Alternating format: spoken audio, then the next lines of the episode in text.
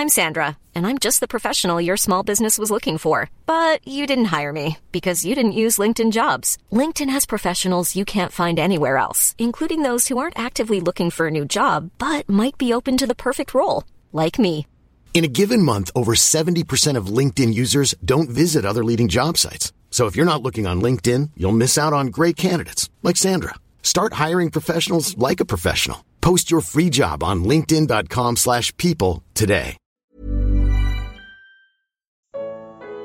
Fomos tirados do império das trevas. Segunda e última parte. Comentário de Mari Persona. E esse era o lugar de que fala Efésios 2 também. Efésios capítulo 2 nos fala dessa posição horrível em que nós estávamos. E vos vivificou, no versículo 1, estando vós mortos em ofensas e pecados. Quer dizer, não tem, não tem um, um, uma posição mais baixa para alguém estar do que morto. Morreu é, é o fim do poço, né? o fim da picada. Em que noutro tempo andaste segundo o curso deste mundo, isso nos fala das modas, dos costumes, das ideologias desse mundo, segundo o príncipe das potestades do ar. Quem é esse? Satanás. Alguém aqui já se deu conta de que um dia na sua vida andou segundo Satanás? Ai, eu imagino, eu sempre fui tão, tão religioso, tão, tão... Aqui está dizendo o contrário. Aqui está dizendo que nós andamos segundo o curso desse mundo, que são as ideologias desse mundo, as religiões desse mundo, as filosofias desse mundo. Eu, inclusive, coloquei uma frase uh, nas redes sociais ontem, que baseada naquele versículo, né? Uh, se alguém escandalizar um desses meus pequeninos, uh, melhor seria, ou alguma coisa assim, que ele fosse atado a uma pedra de moinho ao pescoço e lançado no mar. E eu pus a frase seguinte: hoje empurram tantas ideologias nas crianças que vai faltar pedra de moinho no final. No dia do juízo vai faltar pedra de moinho, porque estão querendo perverter a mente das crianças com ideologias e Deus vai julgar isso. Não somos nós que vamos julgar isso. Não somos nós que temos que fazer passeata, fazer oposição. Deus vai julgar lá na frente. Ninguém se engane quanto a isso. E aqui em Efésios 2, versículo 2, em que noutro tempo andasse segundo o curso deste mundo, segundo o príncipe das potestades do ar, do espírito que agora opera nos filhos das desobediências das, da desobediência. Eu sempre leio esse versículo, eu, eu lembro de show de marionetes, né? Quem já viu aquele show de marionete? Uh, mesmo hoje, até hoje tem, você atravessa a Praça da Sé, tem um homem lá vendendo marionete, bonequinho, então ele está com uma, duas tabuinhas assim, com os barbantinhos, e ele vai mexendo e o bonequinho vai dançando. Nós éramos assim ainda antes da nossa conversão, dançando segundo a música do diabo, segundo ele comandando a nossa vida. Mas ele vai entrar aqui no versículo 3, entre os quais também todos nós também antes andávamos. Não nos enganemos disso. Não vamos achar que um dia nós fomos muito bonzinhos e, e piedosos e caridosos, porque não fomos. Aos olhos de Deus nós estávamos entregues, entregues nas mãos de Satanás e ele guiava a nossa vida. Não era Deus quem dirigia a nossa vida, era Satanás. Antes andávamos nos desejos da nossa carne, fazendo a vontade da carne e dos pensamentos, e éramos, por natureza, filhos da ira, como os outros também. E aí vem aquela passagem linda, né? Que Deus, que é riquíssimo em misericórdia, pelo seu muito amor com que nos amou e etc.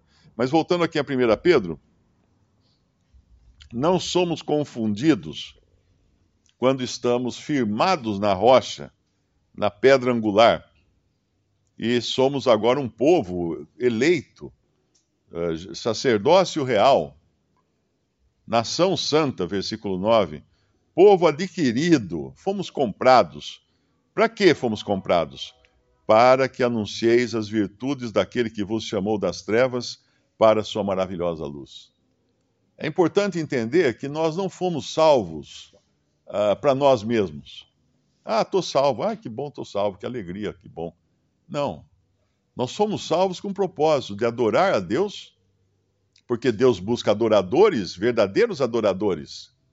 Essa palavra verdadeiros, lá em, em, em João capítulo 4, tem um significado muito especial quando ele fala para a mulher samaritana. Deus busca adoradores que o adorem, que, os, que o adorem em espírito e em verdade. Não, é? não são quaisquer adoradores que Deus busca, são adoradores que o adorem em espírito e em verdade. Por quê? Porque adorador todo ser humano é. Ainda que ele adore uma pedra, ele é um adorador. Ele, na sua natureza adâmica, ele já nasce um adorador. Caim era um adorador, não é? Caim era um adorador à sua maneira, à, seu, à sua própria maneira.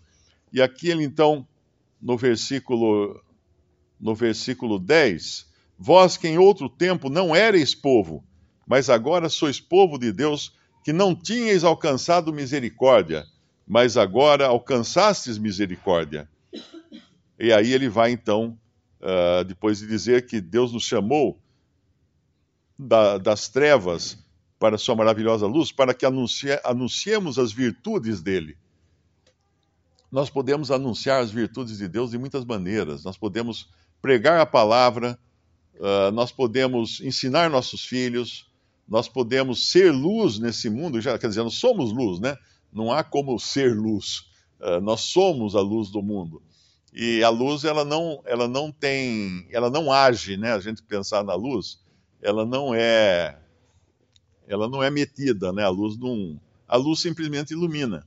O sal simplesmente salga. Eles têm essa qualidade em si mesmos. Eles não precisam fazer nada. A luz ilumina e o sal salga. Eles não, eles não fazem nada. Eles só, eles só influenciam. Eles exercem sua influência pelo que eles são. E o cristão exerce a sua influência pelo que ele é nesse mundo. O fato de ser cristão já está iluminando os que estão em redor, já está, já está uh, salgando ou temperando, dando sabor aos que estão em redor. Em um mundo que não tem luz, em um mundo de trevas, e um mundo que não tem sabor algum, não é? a não ser as coisas para satisfação da carne e coisas desse tipo. E lá, como, como Paulo fala em 1 Coríntios 15, se, se, se esperamos em Cristo só nesta vida, somos os mais miseráveis de todos os homens. Então pensa assim: se as minhas aspirações, se os meus desejos, se os meus os meus planos, tudo é feito para esta vida, como é o de todo de todo incrédulo, não é? Somos os mais miseráveis de todos os homens. Por quê? É porque o incrédulo, pelo menos, ele tem alguma satisfação aqui nessa vida. Uh, e se o crente não tem a ressurreição, diante de si, na sua perspectiva, não tem a, a eternidade no céu com Cristo, ele está fazendo o quê? Está perdendo tempo, então, de adorar a Deus, de, de louvar a Deus e coisa do tipo. Mas nós, nós não somos os mais miseráveis de todos os homens. Pelo contrário, éramos os mais miseráveis de todos os homens, porque toda a nossa vida estava pautada pela, pela vida aqui na terra, pelo mundo. Éramos como animais qual a diferença de uma besta, de um gado, de um boi, de uma vaca e de um homem? O homem, pescoço do homem, ele olha para cima. O boi só olha para baixo. O boi, você vê um, um, pasto, todos os bois estão olhando para baixo. Não tem nenhum olhando para cima, admirando as nuvens, vendo o sol brilhar. Né? Não, eles estão olhando para baixo, porque é onde está o capim. Eles têm que olhar para aquilo que dá a subsistência deles aqui nesse mundo. Mas o, o crente ele tem o pescoço mais flexível, ele pode olhar sim para o céu. Quando vem o fracasso ou a dificuldade, o cristão não deveria nunca perguntar por quê. Questionar a Deus de ter permitido aquilo. Por quê? Por que, Senhor? Aconteceu isso comigo. Mas a pergunta deveria ser: para quê? Para quê? A resposta está no versículo 9. Para que anuncieis as virtudes daquele que vos chamou das trevas para a sua maravilhosa luz. Então, como que Deus vai usar agora essa dificuldade na minha vida para anunciar as virtudes dele? E aí, tomar daí, né, pegar o, pegar o trilho aí, né, dessa, dessa viagem, para entender melhor. Porque o porquê é questionar a Deus. O para quê é perguntar a razão e, e objetivo e a finalidade daquilo. Para quê, Senhor? Essa pergunta a gente deveria fazer sempre que encontramos alguma dificuldade.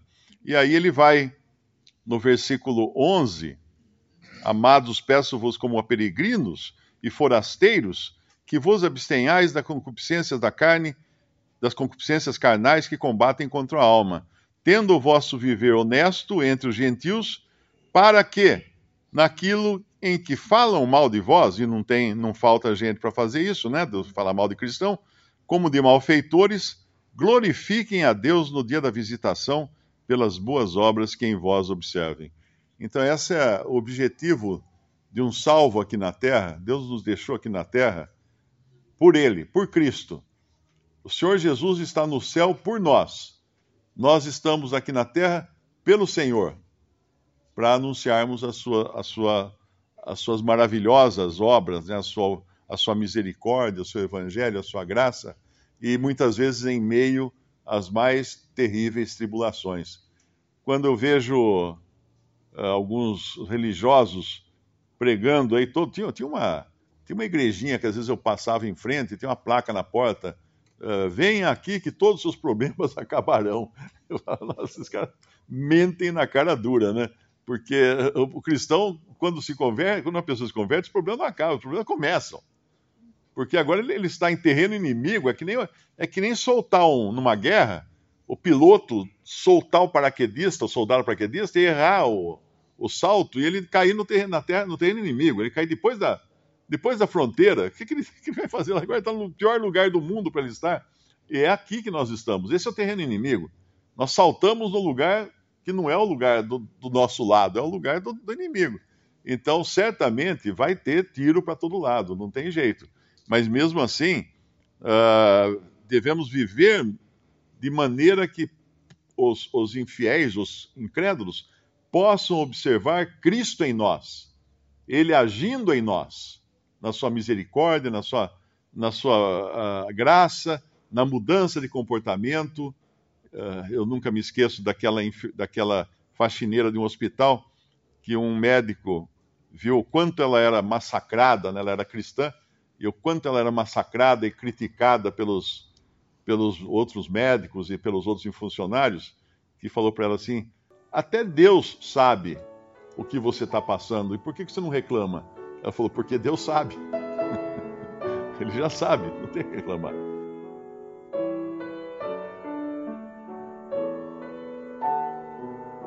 Visite respondi.com.br. Visite também 3minutos.net.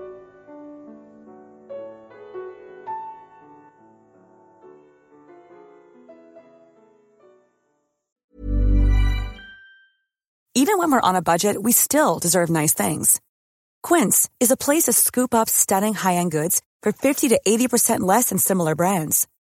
They have buttery soft cashmere sweaters starting at $50, luxurious Italian leather bags, and so much more. Plus, Quince only works with factories that use safe, ethical, and responsible manufacturing. Get the high-end goods you'll love without the high price tag with Quince.